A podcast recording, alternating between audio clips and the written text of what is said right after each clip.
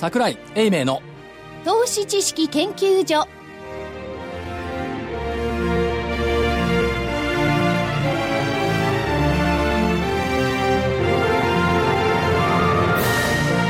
皆さんこんにちは。こんにちは。桜井英明の投資知識研究所のお時間でございます、えー本日スタジオに桜井所長。桜井でございます。こんにちは。正木隊長。まさきです。こんにちは。福井主任研究員。福井です。そして金内でお送りいたします。よろしくお願いいたします。よろしくお願いします。えーさてトランプさんの初めての記者会見とかいうのもありましたけれども桜井所長いかがでございますか？えー、木曜日の日経平均で安かった。の200円ぐらい安かった。の229円安。1万9134円。19134はい。という。これは木曜日ですね。ね、これは12日ご存知のようにこの番組は木曜日に収録させていただきますお25日線終わったんだ。割ってるんですよ、割りましたか。そうですか。まあそんなこともあるかな。それでまあ、トランプさんもありましたけど、為替が14円台。そうですね。なんとなく。でもトランプさんで為替が14円台ですそうでしょうね。だと思いますね。まあ何も言わなかったっていうか肩透かしにあっちゃった。っうん。完全にね。ていうこと予想はしてたんじゃない？でも。何も言って。くれなかったということですよね、経済界が期待してたことを。市場はがっかり、肩透かし。でドル売られちゃったのよね、その影響っていう。だって貿易不均衡にね、日本中国を上げてね名指しして。いいじゃない。そういう強いものと戦いましょうよいや戦わないよ。もうペコペコしに行ってんだからみんな。いやペコペコしちゃダメなの。ああいうのはねやっぱ強い態態度でいくとね弱まる。ひるむ。いやそれはないと思うな。そうあいつはないですよ。そうかな。でもニューヨークもあれよ。あのー立ち会い増やすのよえ何ですか？立ち会い増や立ち会いを増やすっていうか、立ち会いの銘柄っていうんですか銘柄を増やすの。ババタチロね。バタチロそう。歴史的異物じゃなくなりますからね。今いや3166銘柄が立ち会い取引可能なのを8600に増やす。これはね大きいですよ大きいと思いますね。理由、速度重視の姿勢が公平な取引環境の創出につながっていない、ということはスピードを競うんじゃなくて相場価を競う株式投資になってくる、いよいよ私どもの主張していた世界が。東京とは違うんでね。あの、システムがね。システムが違うんですよね。うん。でもう一つもう一つこれね兜町もね立ち会いやっぱ復活すべきでしょ。あれ？なんとかフライデーって始まるんじゃない？金曜日？うん、今度。そういう関係あるんですかいやいや、だって違う、その前にさ、懐かしいのはさ、土曜日半日っていうのは、プレミアムフライデー？プレミアムぐらいで。金曜日はあの本気でそんなものがいいと思ってるんですか？いや、違うんですよ。それよりかもということを言いたいんですよ。いや。そんなことでいやい。や、あのね立ち会い復活するでしょ。これね、大義名分立つの、インバウンドの一環インバウンド。見。てもらう？おー。あの閑散とした兜町に立ち会いのバタチさんが出始めると、はい。インバウンドの一環として今ねたくさん確かに来てるのね修学旅行とか。そうじゃなくて、もっと来ると。でもあの来てらっしゃる国の方々は、はい。ね、個人が入ったって資格さえ持ってら自分でやるようなとこですからね,、ね。うん。取引を珍珍しくないな。違う違う違う。ところがさそうじゃんフィールドがないんだ東京市場だっていうで我々がニューヨーク行ったら、あこれがあの NYSE だって思うじゃん、うん。これがあの TSE だって思う。わけ、ああそうかそうか。それはあるかもしれないなあの、見学に行くと、こっちなんですが、楽しいですよ。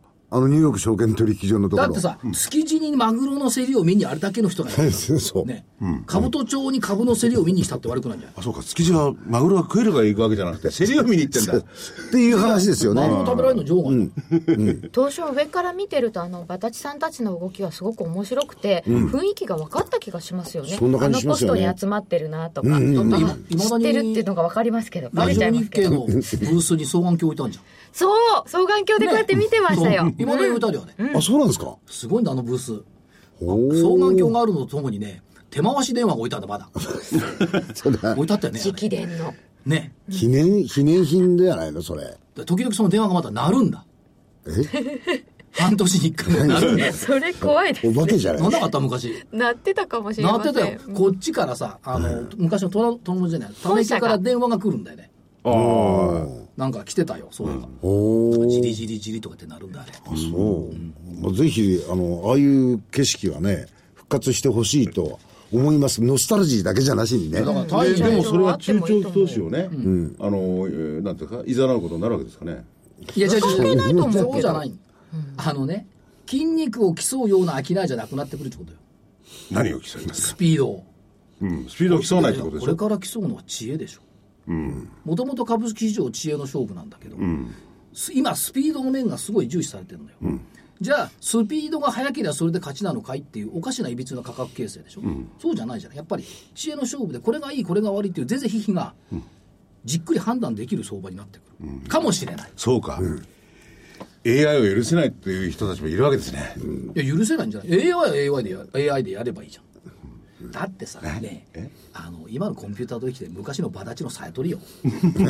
早い話。ですでもそれがものすごいスピードで行われてるわけですよね。そう。で、チャリンどころ下げない。チャリチャリチャリチャリとお金が増えるんだい量が多いから東証はそれはいいでしょうよ。だけど、それって投資家のためになってるんですかって、見えない板って何の意味があるの、ね、瞬時に見えないんだよ。手の速さ必要ないんだよいかがで。すか？板が見えない。い いや、手が見えない。や、瞬時にあるけど消える。うん。これはやっ消えんのどうですかね。これはやっぱちょっといかがな消えるっていうかも、あそこ自体が、我々の、あの、目視できるスピードよりかも早く、うん、取引がじゃあちょちょっと行われちゃうんだ。青臭いこと言いますよ。はい、どうぞ。えー切ったり貼ったり売ったり買ったり。さあこれはどこのことでしょうっていうとこの修羅場は証券市場でしょ、で証券市場の宿命っつうのを考えると何だと思いますか？っていろいろあるんですけど、商取法旧商取法的には産業資本の長期安定的調達と国民金融資産の健全な育成じゃん、お役目？これがね金商法になると変わるんだよね、投資家を保護して国民経済の健全な発展に資すること。このさ産業資本の長期安定的調達って消えちゃってんだよ、気がついてた？いや、気が付いてないですね。でも、金商法そのものが基本的には、まあ、消費者っていうか、そっちを保護するための法律ですからね、それはそうなってるのまあは当然ですよね。そうするとじゃあ証券市場のやり方って国民金融資産の健全な育成だけに残っちゃっていいの？っていう、まあ、広く言えばそれが中に包括してるってことでしょ？してないよ。今言わんしてる。言わんまあとしてるんだろう。頭のいい人はしてるんだろうと思いますよ。してると思うけど、これがあるから大義名分あったんじゃないの、証券市場って。でも、でも、大企業なんていうのはね、別にいいよって言ってるとこもありますよね。調達手段が多様化してきてる。多様化してまあきてね。そそうですけど、ということはじゃあ何のためにあるの？国民金融資産の健全な育成のためだけにあるの？ではないですよ。でしょ、だからそうやって見ていくと証券市場の宿命はじゃあどこにあるんだ、まあ、宿命という使命ですね。使命、まあ、上場してくる会社さんのその経営トップなんかに聞けば、きちっと今さ、あの所長が言ったのことは、あもう自覚はしてらっしゃいますよね。だから逆に言うと、そのために上場するんだから。ウィンウィンの関係を築くという部分でいけば、企業が資金を調達できて投資家は資産の増加で潤うのが理想でしょ、はい。なんかちょっと違うような気がするんだよね、いやもうもうちょっと勉強しますけど、こういう片話いやいや、いいですよ。どういくいくらでもやりますよ、それ。そいくらでもやりしたらそもそも日本の証券市場いらなくなっちゃうもんね。いやところがねところがね実態、ディスクロに救急。はい日々の株価動向に一喜一憂。一喜一憂。これもやっぱどっか違うんじゃない？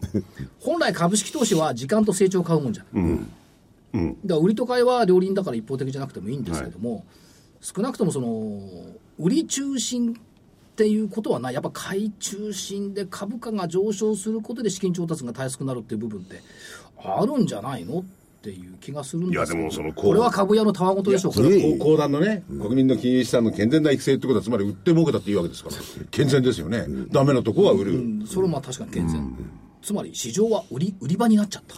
そう、それはありますね。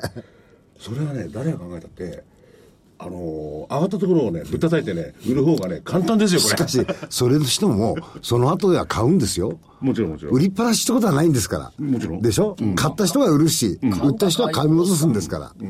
あとはあれですよあとは市場の方もねもうねコメントがつまんない つまんない。もうね代表しましょうかコメはいント、、どうぞ。今日の下げを見ると心配ですいや、これ下がった時のコメント 僕は所長に聞きたいのはね、今日の下げ、今日は木曜日ですけど、あ、229円？そう、そのことについてじっくりと、トランプどう思うかって、ちょっとなんか話下げてないですけど、なんか怖いんじゃないですか、何するか分かんないって。ちょちょちょあのね外のことに一喜一憂しないでくれる？とか、却下証拠。そうか、大手自動車。却下、証拠。大手自動車企業の社長とか。もうね、外のこと言ってるとね、賢めに聞こえるんだけど、外に逃げてるとしか考えられない。そうかな。だから話を聞いて、今日の下げを見ると心配ですっていう言葉とかね、今日の上げを見るといつ下がるのかと心配です。ふざけんなと思う。だで、上げ句の果てがね、気をつけましょう。でだったら最初からち市場に近づくな。っていう、こんな声ばっかりよ、結論からいくと、ああだこうだ、あの就職するんだけど、最後は今日の下げ見ると心配です。今日の上げ見るといつ下がるのか心配です。集約されちゃうんだよね。どっちにしろ心配なんだ。そう。これが30年間続いてるから、マーケットはいつだ、いつまでたっても成長しない。まあ市場の参加者は基本的にはポジション取った途端に、それをどうしようかって心配になるのは、これはもう当たり前のことなんですけどね。いや、ポジション取った人はそうですよ。そうですよ。ポジション取ってない市場関係者がこう。なんでそうなんで市場関係者関係ないじゃないの。本当に。市場関係者はじゃあ、この一これから1週間聞いててください。こういうコメントばっかりだ。この3つ。まあ2つね。下がった日は見ると心配です。上がった日はいつ下がるのか心配です。結論気をつけましょうか。そうですよね。トランプの動向には気をつけましょう。そう。もうね、注意しましょう、気をつけましょうの蔓延している東京株式市場に夢はない。いや、でも、リスクを避けるっていうのは最大のあれですからね。資産を形成する上でも大事なことですからね。あのね、リスクが避けられるならね、みんな儲かるよ。儲かる。損している人がいるってことはリスクは避けられないってことです。でも誰かは損しないそもそも注意したからリスクは避けられるんですか？警戒したからリーマンショック避けられるんですか？できればこの番組を聞いてる方は避けていただきたいんですけど、誰かが損しない限りは誰か儲かんないですからね。あの、まあ、ある意味株式市場はゼロサムゲームですからね。で、そんな、そんな、あの、なんつうの、はいえーい一辺倒な話をしているよりも、やっぱり地に足のついた もう少し。企業の話を聞くことが重要だろう。それがやっぱり先ほど言った、あの、じっくりした投資のスタンス。個人に合った投資のスタンスですかねじっくりとは言わない。あのね、ゆっくり投資って言ってゆっくりか。じっくりじゃない。つまり、その、これ、投資心理って不思議でさ、ストップ高した日には買いたくなる。ストップ高した日、ストップ安した日には売りたくなるんだよ。そうですよね。この投資心理が間違ってんじゃないかと。いや、そそれは、投資心理はどうかわかんない。それは人情ですよね。だからなんでストップ高した日に買いたくなるのかね。もっと高くなると思うからです。で、なんでストップした日に安いしもっと安く安くなると思うから。一方通行の相場感がどっか間違ってんじゃないの？あの行列してるラーメン屋さんの方が美味しそうな気がするとかそういう感じでしょうね。行列しないもん。空いてる方行く。これ、これだもん。僕なんかもそうだな。時間もったいない行列したら腹立ってくる。なんで待たなきゃいけないんだそれで並んでる人は美味しいと思うから食べるんですよ。並んでも。ね。で、株に引き換えるとどっちの方が儲かるんでしょうかね。並んだ人が儲かるのか。空いてる店に行った人の方が儲かるのか。統計取ったことないないですねそれね言えないねうんだってストップ高した銘柄はまたストップ高するし、そう。で、空いてる銘柄もいつかストップ高するし、どっちとも言えない。何の話をしてるんですか？株。地に足がついたから。地に足のついた企業さそうですよんの話を伺いましょう。はい。はいでしょ？では本日のゲストご紹介いたします株式会社イグニスコード番号3689取締役 CFO の山本明彦さんですこんにちは。こんにちは。よろよしくお願いします。よろしくお願い。しますさあ、金内さんの大好きなはいゲームですよ。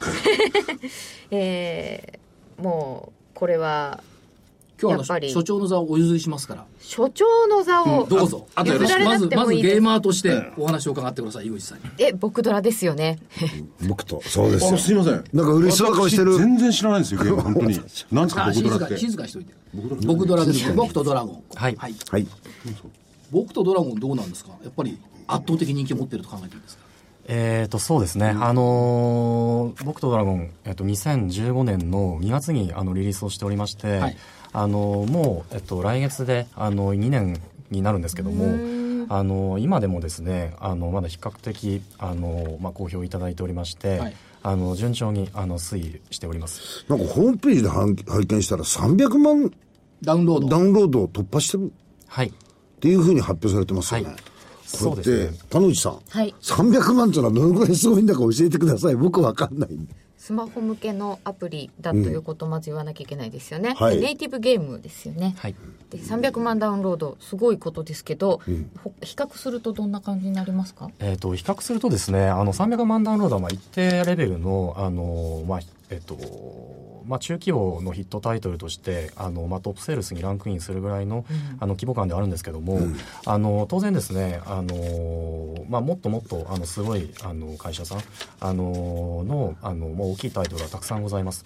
でただですねあの僕とドラゴンの場合はあのリアルタイムバトルというようなあのモチーフでやっておりましてつまりあの僕とドラゴンの場合は1日に3回あのバトルをこうする時間があるんですね。はい。あのギルドといいましてあの、まあ、ソーシャルゲームの中でのそのチームあの、まあ、あのソーシャル上の輪があるんですけどもあのそのギルド対ギルドのバトルが始まります。でその時間になるとあの決まった時間になるとそのあのメンバーがみんな集まって、でバトルをする。で、目的はその相手に勝つことです。でその中でその会話をこうあのコミュニケーションを取りながらあのいろんなその作戦を交えてゲームを楽しむというようなモチーフになっております。でそれがゆえにですねあの結構そのコアユーザー向けの,、あの本当にゲームが好きな人向けのあのゲームになっております。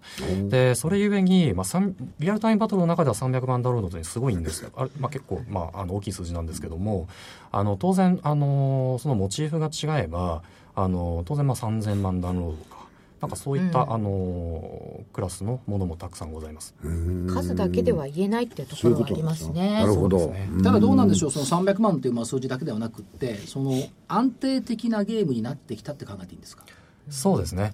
あのーまあ、リアルタイムバトル、えっと、もう1日に3回その固定の時間があるので、ずーっとやってると、やっぱりそのユーザーの方も疲れてくるんですね。で、私自身、その、まあ、あの、コアユーザーとして、はいまあ、プレイして、あの、来たんですけども、やっぱりその2年やり続けると、まあ、1年でもまあそうなんですけど、結構、まあ、その、疲れるんですよ。で、それは2年やったら疲れますよね。ね。当然ですね、あの他のユーザーさんもあの、まあ、初期の方特にあの、はい途中でその、まあ、引退をこうされていくわけなんですけど、はいあのまあ、そこはその当初からあの、まあ、リアルタイムバトルのこう宿命としてあの、まあえっと、認識しておりましてあのユーザーのその入れ替わりをあのこううまくあのやり遂げるというのが、はい。あのまあ、当初からの課題でした。で実はですね、まあ、そこにフォーカスしてあの、まあ、いろんな施策をあの社内で検討して、あのまあ、試してきた結果あの、まあ、うまくある程度そのうまくこう入れ替わりをあの実現することができておりまして、でそれがゆえにあの2年経った今でもあの、まあ、その売り上げもあの比較的堅調に推移することができております。これどうなんでしょう、その定期イベントとか、はいコラボイベント、はいこの効果ってやっぱり大きいと見た方がいいんですか？そうですね。あのもうイベントもあのまだまだやりたいことはたくさんあるんですけども、あのある程度そのあの決まったそのフレームワークといいますか、あのまあこのえっとイベントのスケジュールをもうああらかじめあの出させていただいて、であのまあななんでしょうね。あの例えばその高校生のその部活の中のこうインターハイがあってとか、あのそそれに向けてのこう予選がこうあったりとか、だからそういうようなこう年間のあの大会のそのスケジュールが決まっているというようなあのものをあのゲームの中で実現しております。やっぱり2年こう安定的に増えてるっていうのはすごいことでゲームってあの売り切りパッケージの時代から最初はって言ったらもう残減するのが普通ですよね、はいそれをこう入れ替わりを含めて保ってるってことが多分すごいことなんだと思いますそうですね。あのありがとうございます。あの通常ソーシャルゲームのあの寿命はまあ平均でまあ2年ぐらいだというふうにまあ言われているんですけども、あのまあ今もうすでに2年経っていて、でそこであのまだまだそのけあのやれるこやれるいろんなそのあの施策をあの試す余地が残っているということは、あのまあ比較的あのまあ長寿のあのタイトルにあのすることができているのかなというふうにはあの考えております。さすがゲーマー株主さん。どうなんでしょう、新規タイトル A 開発中。はいとございますが、はいコードネーム GK。えははい。GK。ゴールキーパーか。で違うでしょ。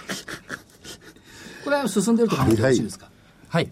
あのー今ちょうどまあプロトタイプまでまあ開発をしておりまして、はい。あの通常その社内ではあのプロトタイプをまあ作ってみてでそのあのタイトルをあの最後まで開発しきるか、あのそこでまあクローズするのかということを決めるんですけどもあのプロトタイプをまあ作ってであのもうここからあのそこにリソースを集中的に投下してあの開発をしていこうというふうに今あの意思決定しておりますのであのもうかなり力を入れて開発しております。これ、ネイティブゲーム事業については無理なライン増加をしない、一本ずつ体験設計を丁寧にとい。うキーワードが出てきてますけれども、これ、現実ではどういうことになるんでしょうか？えーとですね、あの、もともと、あの、イグニスは、ソーシャルゲームをその専業としている会社ではないので、はい。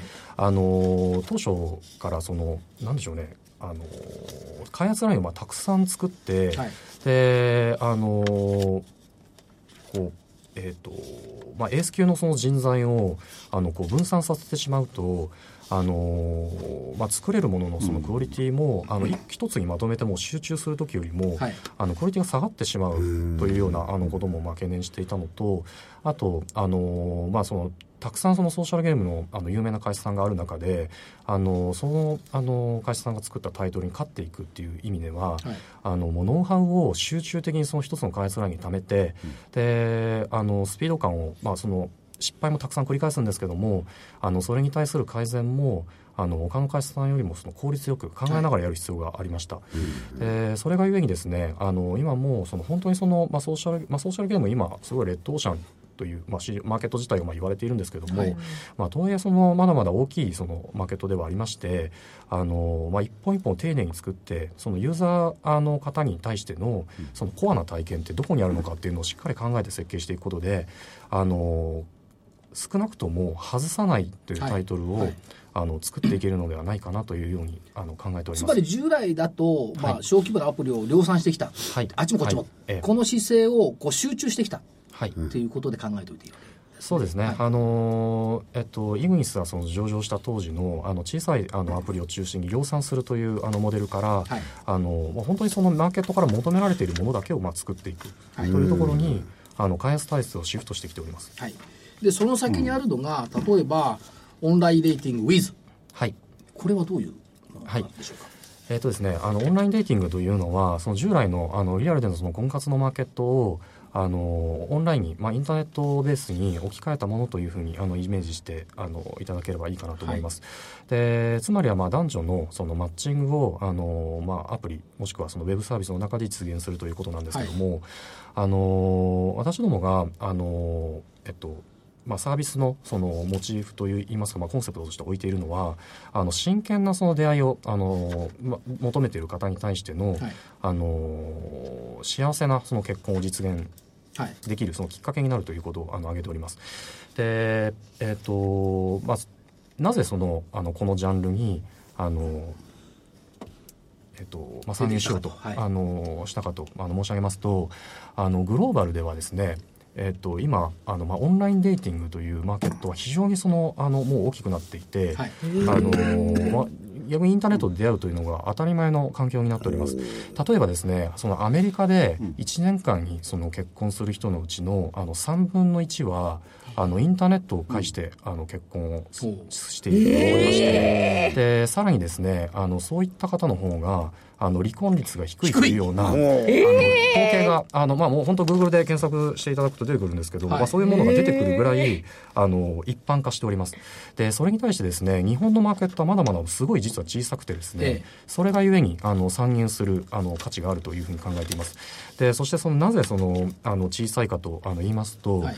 あの日本では従来ですねその出会い系サイトというような、ええ。まああのまあ、一般的に言うとその桜というようななんかこうなんあんまり良くないイメージありますそうなんですよね。インターネットで出会うということに対しての抵抗がある方がまだ,、まだまだあの非常に多くてですね、あのまあ、それがゆえにあのマーケットの、まあ、サイズ自体が非常に小さい小さくなっております。でただですねその、まあ、若い世代をあの中心にあの、まあ、そもそもあのデジタルで育ってる育ってきている世代ですからあの、まあ、そもそもまあこういったサービスをこう使うことに抵抗はなくなってきているあのところもありましてあの徐々にあのそのマーケットのパイが広がってきております。でそのこういったその今まで当たり前日本で当たり前じゃなかったサービスが当たり前になる瞬間っていうのはあの抵抗があった人のその身近にいる人たちがその使い始めた時だと思うんですね。で自分のそのあのご自身のその身近にいる例えばお友達ですとか、あのもしくはその親族ですとかあのそういったあのよく知っている方々があのあなたも使っているのかあなたもじゃあ私も大丈夫かなというような、そういったその心理的なハードルをどんどんどんどんこう乗り越えていってそこまではまああのえっと、ゆっくりこうユーザー数が増えていくものだと思うんですけどもある時急にドカッとまあ増えるものだと思います。はい。過去あのーまあアメリカのサービスですけどあの Airbnb とかあの Uber とか、あのそういったまあ民泊のサービスとか、まあ、ライドシェアのサービスとかっていうものがあの爆発的に伸びたものもあのやっぱりそういうあのトレンドをたどっております。で現在で今、はい。業界3番手まで来たとはい。いったところですが、まあ、まだまだこれ、拡大のところにある、今、第二の柱と考えていいんですか？そうですね、あの今年のあのイグニスの成長ドライバーは Wiz です。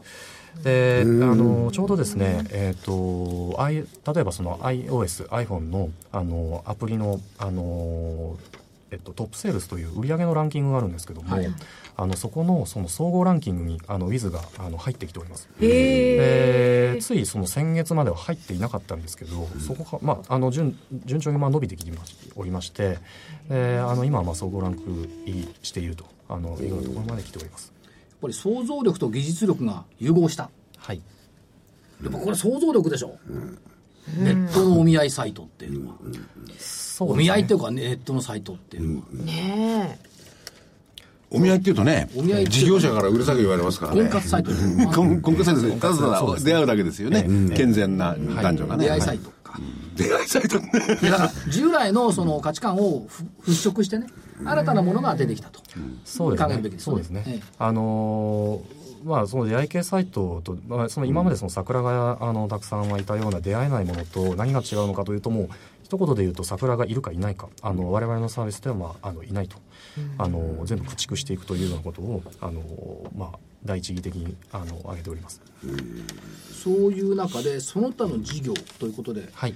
えっ、と、IoT 関連のベンチャー企業、ロビットさんとの資本業務提携はい。も発表されました。はい。えーこれはどういうことをはいえーっとですね、あのーロビットではですね、あのモーニンという手のひらサイズのあのガジェットをあの作っておりまして、はいでこれはですね、それをそのカーテンレールにあのぐすっとまさしていただくとええ、あのスマートフォンと Bluetooth でまあ通信あのして、はいあのそれがまあモーターで動いて自動カーテンにになると。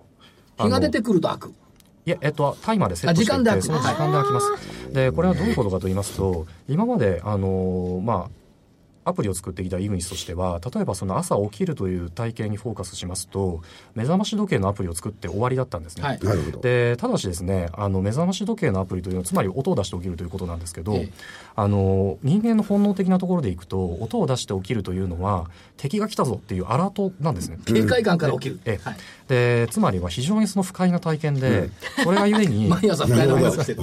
朝起きるときになんかあのなんか体がだるいなっていうようなまあ感覚からも抜け出せないということが挙げられます。はい。でそれに対して、まあ、こういったそのロビットのハードウェアをあの、まあ、組み合わせることによって、はい。あの光を浴びて起きるとあのいう非常にその自然で、あの人間のそのメタメタボリズムにその合った、あのリッチな体験に変わるんですね。生き物として正しいですよね 日が出てこれ正しい想像力。そうなんですよね。あのまあ、日を浴びると人間の体はそのメラトニンという睡眠を促進する物質があの減っていくというようなあの、まあ、あの説がありますので、あの自然にあの起きることができます。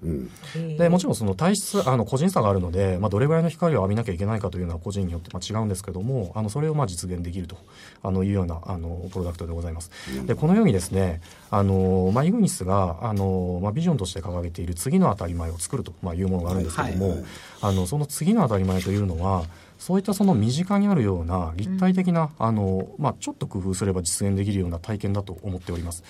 でそれがゆえにですねあの今までその作ってきたようなその、まあ、あの二次元のあの体験をどんどんそのスハードウェアを組み合わせて 3D に置き換えていくというようなものも、あの今後あのたくさんやっていこうと考えています。この目覚ましカーテンそのものは、まあ、IoT っていうところになってきてますが、はい。単にツールがカーテンというだけのことであって、ツはい。ールを変えれば IoT のどんどんどんどん進化に乗っていけるってことですね。そうですね、あのーまあ、IoT、IoT ってもう、あのー言葉自体は全然新しくないんですけども、はいあのーやれる余地、この10年間で、あのーまあ、特になんかその何かがこう抜本的に変わってきたっていう実績はなくてですね、あのそれがゆえにまだまだなんかあの誰もがややれるのにやっていないあの分野っていうのはたくさんあるというふうに認識しております。はいそれがゆえにあの今今ではあの我々としてはあのそこはビジネスチャンスなのかなというふうに考えています。まあ、ここの部分が、えっ、と、御社の呼び方ですと、ライフハック事業と呼ばれてますが、はいライフハック。はどういうことでしょうか、えー人のあの生活をあのどんどん改善していくとあのいうような意味合いでライフハックというあのネームをつけております。なるほど。これは随分広がりがありそうなはい。ですね。もう一つ、メディア事業。はい。メディア U ノートこれはどういう感じになるんですか？はい、えー、ユノートはですねあの実はそのイグニスで初期から立ち上げたあの事業ではなくて、はい。あのもともとその、まあ、ユノートを運営している、まあ、ユノートで、まあ、そのままなんですけどもその会社をあの買収してきております、はい。でそのユノートではですねあのまあ、そのビジネスパーソン向けのあのビジネスマンのその一日に着目してあの、まあ、彼らにその役立つ情報を発信するというあのバーティカルメディアです。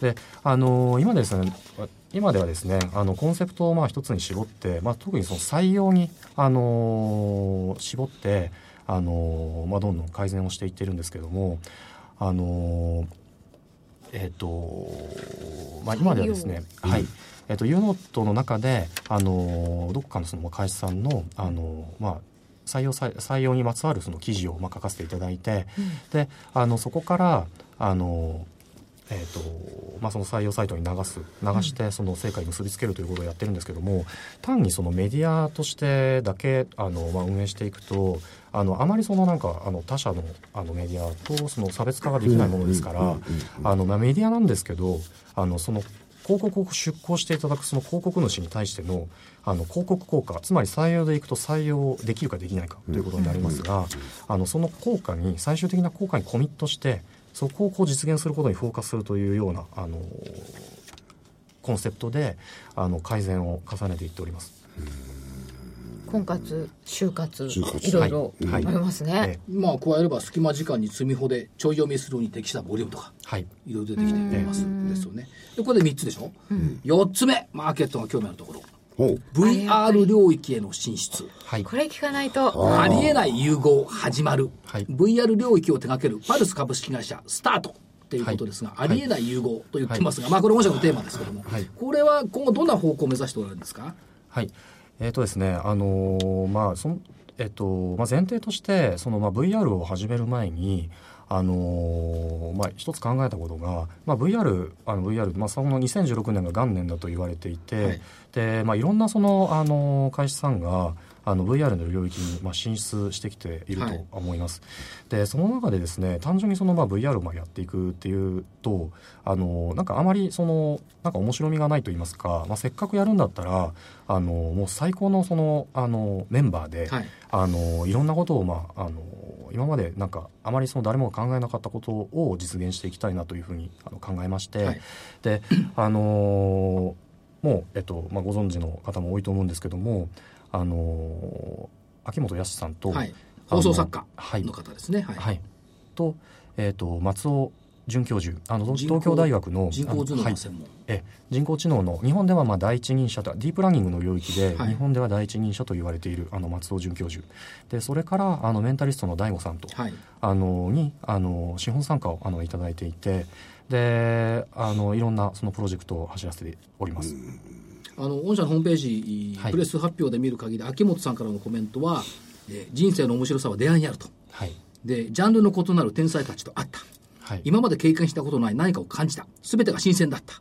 はい。AI、VR 最先端の科学とエンターテインメントの化学反応は何を生み出すのか。今僕は未来の窓を覗いている。ありがとうございます。東大の松尾さん。松尾准教授か人工知能特にディープラーニングはさまざまな分野でイノベーションを起こしています。VR と融合することでどんな世界観が生まれてくるのかワクワクしています、大悟さんこんな素晴らしいチームでコンテンツを作れることを光栄に思います。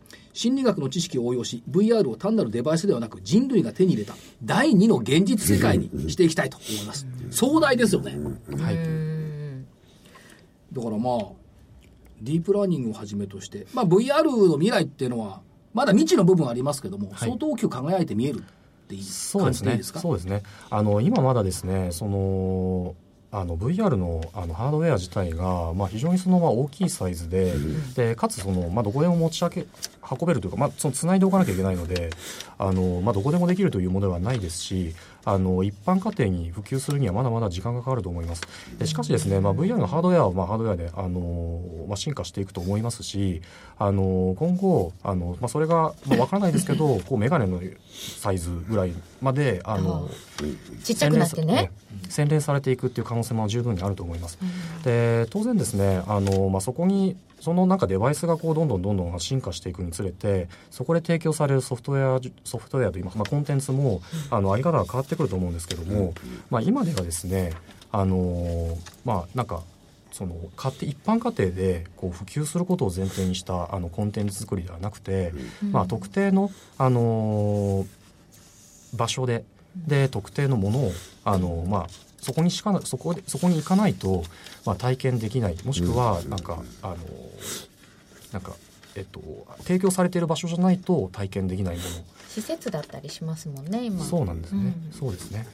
で、まあ、それがゆえにあの、まあ、行けばもう本当にあの今まで体験したことがないような体験を提供できるあのものをあの作っていきたいなというふうに考えています、でちょうどですねあの、まあ、第0弾としてあのまあ、先日えー、と先月ですねあの発表させていただいたものあのと言いますとあの VR を使ってその認知症のその予防にあのつなげていけるのではないかということでその順天堂大学のあの教授お二方とあの研究をスタートあのしております。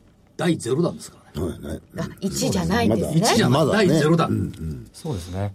あのまあえっとまあ、それはそれで、えっとまあ、やっておりましてあの、まあ、その認知症といいますとあの、まあ、どんどん、まあ、原理的にはあの、まあ、どんどんそのあの新しい体験をこう年齢を積み重ねることににつれて、なんかよ新しい体験っていうのが、まあ、当然経験値もまあ増えてあのいくわけですから、新しい体験をしにくくどうしてもなってしまうという人間ってそうですよね、うん。でそうするとあのどんどんそのあの脳のですねなんかその神経回路といいますか、まあ、そういったものがこうなくなってくるみたいでで新しい体験をすることによってそれが逆に増えるようなんですね。でそれをですねあの VR を使ってあの今までになかったような体験をこうあのあ提供させていただくことで、あのまあ、そういったそのあの細胞を、まあ、神経細胞をこう復活させていく新しく作っていくというようなまあ試みでしてであの、まあ、それがあのうまくいけばこの認知症というのは、まあ、あの劇的に改善するんじゃないかというふうに言われております。今までのお話伺ってくると井口さんが行っている事業って、はい。まあ、例えばゲームであればね彼女さんみたいな方に楽しみを提供している。あるいはそのお婚活サイト出会いサイトで言えば皆さんにやっぱり3分の1がアメリカでは使ってるってことでいくとやっぱり幸せを提供している、だから今のその、まあ、認知症っていう意味での VR ってことでいけばこれはやっぱり世のため人のため、やっぱりこれ根底にあるってこと。そうですね。そうですね。あのまあ世の中で求められているものというのが、あのまあそのコアにまあすえっとまあ根っこにあるあの根っこにあるまあニーズといいますか、はい。あのまあビジネスにつながるチャンスだと思っているので、あのまあそれをベースにあの展開していきたいなというふうに考えています。でそういうところでいきなり生々しい話いきますが、えっと2017年9月期通期予想でいきますと、はい。えー連結売上高60億円という見通しを出されております、はいはい。でこの中には、えーゲームの新規タイトルとか VR 事業の売上は計上していませんということを考えていくと、新規のものっていうのは今後乗っかってくる可能性があると考えてよろしいんでしょうか？そうですね。あのーまあ、わからないものはこう入れないというようええ。なスタンスで、あのやっておりまして、まあ、ソーシャルゲームはですね、あのまあ、こんなことを申し上げるのもなんなんですけど、なんかその往々にして開発が遅れるものです。はいはい。で、それがゆえにですね、それをこう、あの無理やりその予算計上してしまうとですね、あの非常にその、あのまあ、マーケットに対して、あのなんか、こう約束を守れるか守れないかはい。わからないものですから、あのダメージを与えてしまうので、あのまあ、入れないと。もういなので入れないって言言っておくと。え現場もそうですよね。現場もここまでにとか迫られるといいものがちょっとできそうですね。あの、あまりその、えっと、まあそういったその数字を追いながらそのものを作る、作ってると、はい。まあその余計なそのプレッシャーがかかってしまって、いいものが作れないとあのいう、こう悪循環に陥ってしまうと思うので、あの、まあそういったものをこう、あの、考えずに、あの、まあもうタイトルに、タイトルを作ること、いいものを作ることに集中して、あの、開発しております。その延長線上で考えて、えー、と2020年までの収益目標、これは3年後になりますけども、はい連結連結の売上高150億、連結営業利益60億、これを目指していると。はい。はいいうことですこれやっぱりあれですね、既存事業プラスアドオンした部分でこれが乗っかってくると考えてるんですね。えー、とそうですね、あのー基本的にはですね、はいその既存事業をあのこう伸ばして、あのーまあ、いろんなあのやりたいことがたくさんあるので、はいそれを伸ばしていった結果をあのそこに記載しております。なるほど。でなのでその新規事業、まあ、一応入ってるんですけど、はいあのそんなにそのあのものすごいそれがこう成功して、はい。してることばっかりを想定想定しているわけではないです。つまり事業体制、現事業の収益力の強化も図っていきつつというこはい、とですね。測っていきます。で今見えてるのが2020年の9月期、メディア事業、ネイティブゲーム事業、コミュニティ事業、ライフハック事業、VR 事業に加えて、クエスチョンマーク3つっていうのがこれまあ単に絵だと思うんですけど、そういう方向性で見てるということですね。そうですね。はい。ちょっとまだ言える段階ではないので、はいもちろそうですよね。はい。あのーまあ、今後、あのー情報をあの出せるようなあのタイミングになりましたら、あのすぐにお出しいたします。まあ、ある意味、僕とドラゴンにしても、あの、2年間ぐらい、はい。い、ろんな形でもって、その、生まれてから育ててきてるわけですよね。はい。だからこれから先も逆に言うと、そういうふうなことが、そのビジネスのサイクルとして、はい。はい。本社の中では継続する可能性があるなということで、はい過去の経験値をきちっと次の経営に生かすとはいいうことで考えていいわけですね。はいはい。でも、次の当たり前を作る。何度でもっていうのがいいですよね。ありがとうございます。次々と普通ね、これ、次の当たり前を作る丸で終わるじゃないでも何度でもって入ってる、要するにチャレンジはずっとしていくぜっていう話はい。ですよね。そうですね。話が違って、今までの話聞いてきましたね。ゲームが基本ですよね。はい。ゲームを作るのが。えっ、と、そうですね。あの今、まあ、主力は。主力はそこですよね。それで、それ以外にもいろいろやってらっしゃって、はいとなってくると、あの、社長ご自身は会社をどう規定してるんですかどういう会社だっていうふうに、あるいは我々を捉えればいいんですかね。はい。あのーまあ、世の中にその、あのーまあ、インパクトを与えなければ気が済まないというようなことを言っていて、で 今まだそんなに、あのーまあえっと、大きいサービスを作れているとは思っていないんですけどもあの今後ですね、あのまあ、本当にそのななんでしょうねあの世の中のそのライフラインになるようなものですとかあのもしくはその、まあ、小さいそのまあ、今だとその、まあ、例えばソーシャルゲームの中で通常そのあの考えているソーシャルゲームとは例えばそのちょっと違うものを作って少しなんかあれ？これで売り上げ立つんだっていうものをちょっと実現してみたりですとか、ちっちゃいインパクトは今あの与えていけてると思っております。そのサイズをもっともっと大きいものにあのしていきたいなというふうに考えています、そもそも、ん。社名のイグニス、ラテン語で「火」火は、なくてはならない四大元素の一つだ。だからなくてはならない当たり前をあちこちで作っていくとそうですね。いうはい。ですよね、そういった存在になりたいということであのイグニスという名前にしております。でね大事にしてるのがね user oriented、開発者が望むようなことをユーザーに押し付けない、ユーザーが迷うような仕様にしない。これ偉いと思うな。ユーザーがわからない言葉は使わない、株式市場と違うね。逆だよね。業者が望むことを押し付ける。投資家が迷うような仕様にしている。投資家がわからない言葉ばっかり使っている証券市場の対極にいると思わない？証券市場だけじゃないけどね。それからね小さく産んで大きく育てる。うん。それはそうですよね、こその中でねこの本質的なコアバリューを考え抜くっていうのはやっぱ重要なポイントですか、そうですね、あのーまあ、本質的なコアバリューというのは、まあ、つまりそのユーザーから本当に求められているのかと、はい。あのーまあ、ゲームでしたら、まあ、ユーザーが本当に楽しめるのか、あのーということになるんですけども、それがないとですねあの、まあ、やってる方もあの、まあ、やってる方というか我々開発している側からしてもあのいや面白くないですしあのーまあ、そういったところは常に意識してあの開発を進めております。これも重要でこれも株式市場の対極にあってね本質的なコアバリューを考えずにトランプがどうだ中国がどうだブレグジットがどうだって騒いでるのが証券市場じゃん。僕対極にいると思うんだよでもう一つ少数精鋭の自分で走れる自走できるチーム作り。これやっぱり現実こうなってるんです。か、そうですね、あのーもうな何でもかんでもそのトップダウンで、まあ、やってると、あのーまあ、組織としてはですねあのどんどんまあ大きくなれば、まあ、大きくなればなるほどですね、あのまあ、統制が効かなくなって、まあ、崩壊していくような、まあ、感覚がございましてあのそれよりもですね、あのもうあの各チームがまあオーナーシップを持って、あのもう自分のその裁量で、まあ、やれるところまで挑戦するという方があの多分仕事をしてて楽しいと思いますので、まあ、そういったスタンスであのやっております。いいお話でしたね、はい今年もマーケットに火を灯し続けていただければと思います、ねありがとうございます。えー本日お話しいただきましたのは株式会社イグニス取締役 CFO の山本明彦さんでしたどうもありがとうございましたありがとうございましたあり。がとうございました。さて、来週のスケジュールからいきますとなんか井口さんの話から来週のスケジュールとすごい賠償化されるよね。ちょっと嫌ですか？金いやいや曜日。しかしあるものはあるんだからね。そうですね、金曜日 S q S q だから何なんだよってい。うこの放送の時にはもう通過してますね。あそうそう。はい。そうです。週末受けたことのない大学入試センター試験。あセンター試験、なかったんだね我々の頃ねこのね。ないですね。ねそれから。14、15でしょ、雪かもしれないです大変ですね。月曜日機械受注、IMF 世界経済見通し。こいつ意外とこいつはねえニューヨークお休み。これキングボクシングだっけ？そうそうそうそう。ルーサーキングですね。あ連休だニューヨーク、えーと17日、連休でしょニューヨーク、でようやく東京は来週から5日営業なんだよあそうだ。ひどいよね。3日4日ってさ、この低たらくした東京市場それは今日は株も下がるわ。今年は安心してください。月曜日の振り替え金結構少ないですから。もうなくていいんじゃない？えーっと火曜日世界ダボス会議。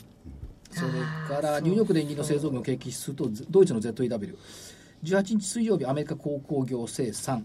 19日木曜日首都圏マンション販売。20日金曜日早いよね中国 GDP 本当に。あとアメリカの大統領就任式というところですそこですね。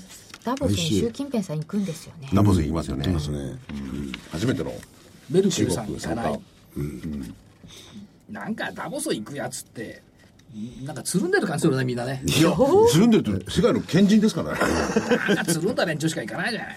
まあいいんだそれはいいとして、え来週先週の見通し下19114のところ当たってんの？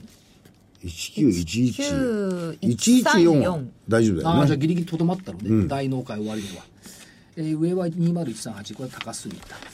来週来週。もう一回、はい。えー加減大納会終わりね19114上がね192随分小さいね。19226じゃ少ない。あのー、あそうか。20日は一番最後の日で関係ないですからね。次に持ち越したな。少し？もううんトランプが何言うかなともう気にすることないですねとりあえずねあいやじゃあ一緒でいいや先週と一緒。上ひょっとすると S q S q 過ぎた後の6日間の方が重要だから、上20138一緒。はい。わかりました。はい。上限は20138 2万円上。うん、あ S q の後6日間高ければ2月も高いよ。S q の後の6日間が金曜日を入れて、金曜日入れて。131617181920までが、えー、と勝ち越しであれば、えー次の S q まで高いと、去年からずっとこの傾向があるから、S q まあ、当日負けてもいいんだけど。って S q 明けが大事ってことですな。S q 当日を含めて,、含めてね。まあ、S q 値1万9000台で終わってくれれば、えーっと12月の S q 値なんてひどいよね。18867だよ。なんでひどいんですか？こんな下だったの。にだったと今は言えるっていうでまあ強いていや1月の月足要請むしろあの2万円の方より今はこっちの方に 近づいてないじゃないですか？またこれが心配、いやいや、心配になりますよね2015年8月の2万540円、こいつを抜けてくれるのが今年あるでしょうと考えたいところではありますよね。まあねニューヨークダウもね2万ドルに住んでみたいなところまで来ましたからね。999まで行ったんですよそうそう。999あと37セント、すごいところです。言いましたよいや、ね所詮、心理的な節目でしかない2万ドルなんですけどね。でもお題だからね。オプションとかね。まあ、できればニューヨークより早く抜いてやろうぜ、東京株式市あ場日経平2均万円がね先に。あそれはすっきりするまあ他力本願でなく自力本願でいく年でしょ、今年は。向こうはまだ、あの、未踏の域ですからね。こっちは一回3万いくらつなんですからね。戻りですか？ら戻りです3か万8915円、その半値水準よ、今まだね。そう。そう考えてしまうとね。だから半値戻しのまだま2万2900円を戻してからが今年の本格的な相場、投資心理が変わると考えたいところですね。ですね。はい。早くすっきりそうなってほしいものです、はい。それでは皆さん今日はこの辺で失礼いたします。失礼します。